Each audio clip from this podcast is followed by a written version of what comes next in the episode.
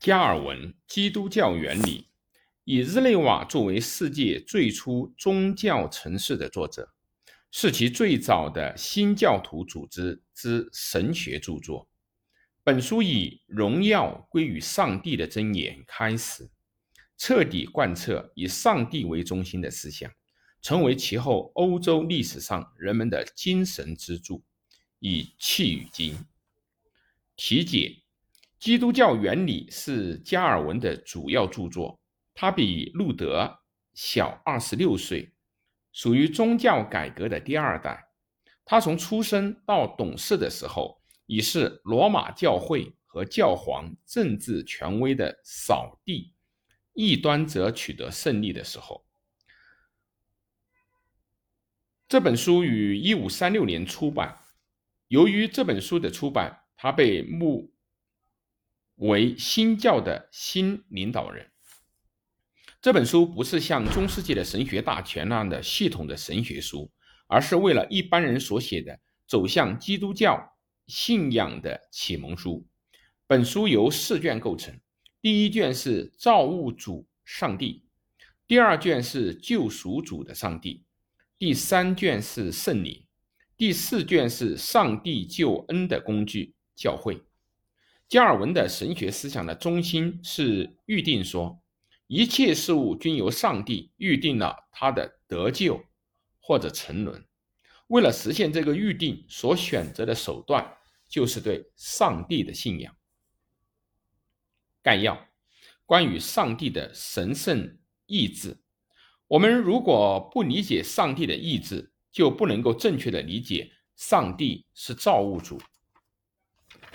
当把上帝看作造物主的时候，就自然得出他是以普通意志为手段的永远的统治者、保护者的结论。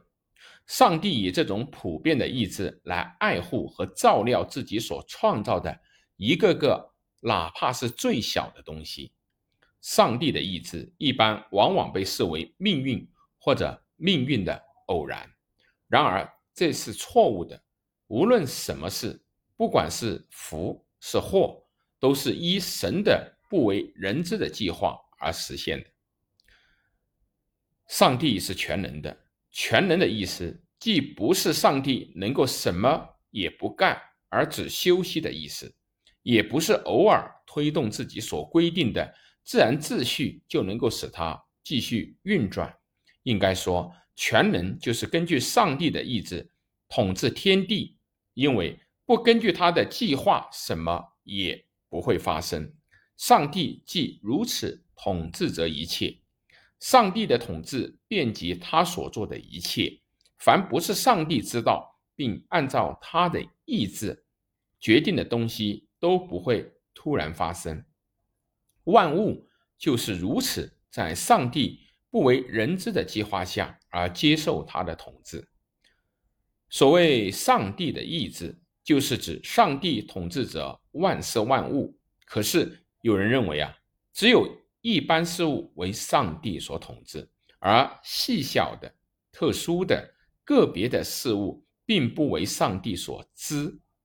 比如，上帝给地球的整个结构及其各部分以一般的运动，但不能个别的整次每一个被。创造之物的活动，这种一般意志的观点和人类可以根据自由意志的选择而随意改变方向的观点是相同的。坚持这种观点的人是在说，人类本身虽然是由上帝的力量来治理的，但世界、人间的事物又不是根据上帝的决定来治理的。他们把盲目的。不知为何物的模糊不清的运动归诸于上帝的统治，却把对上帝来说最重要的东西从上帝那里夺走，于是就否定了上帝以深邃的智慧对万物的引导，使万物向上帝所指引的善的目的发展。结果，他们就认为上帝只是名义上的统治者。而不是事实上的统治者，上帝的个别意志已由圣经上的肯定而明确的见证所证实，不容置疑。上帝注意支配万事万物，而且一切都是按照他所定的计划发生的，所以没有任何偶然发生的事。我们知道这个世界是特别为人类创造的，必须在上帝的意志中也看到这个目的。圣经是这个世界上出现的。因此，更好的说明了没有任何事物不是按照上帝的预定发生的。看起来极像是偶然的事，但根据圣经，也是由上帝的意志而产生的。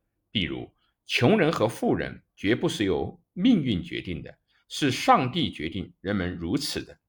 穷人只有忍耐，因为凡是不满足于自己境遇的人，都想摆脱上帝。课予的重负，人绝不是因为勤勉与否和命运好坏而飞而飞黄腾达，或被压抑而处于低下的地位，是上帝使之如此的。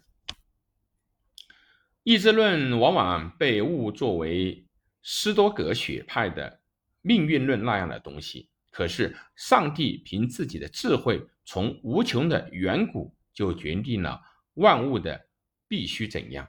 上帝的意志不仅治理没有灵魂的被创造之物，也使人类的计划和意志正确的朝上帝所定的目标。而且，普通所说的不料、大概、偶然这些话，也在上帝的意志之中。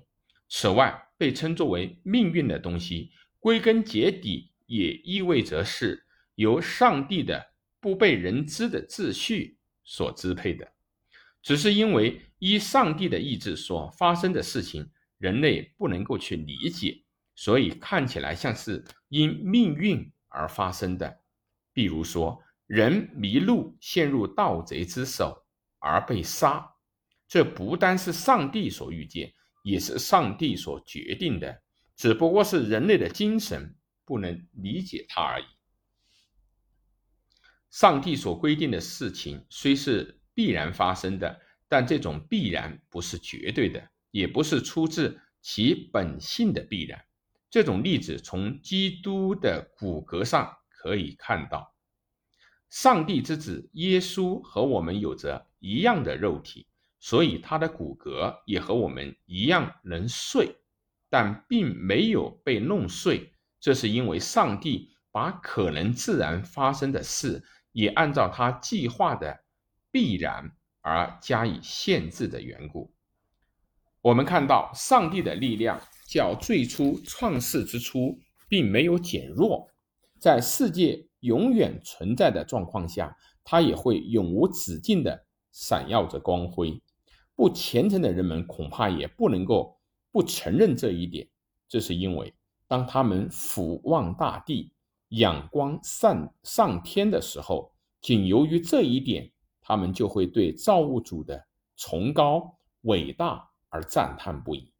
因为实际上，信仰把他对创造的赞美归之于上帝。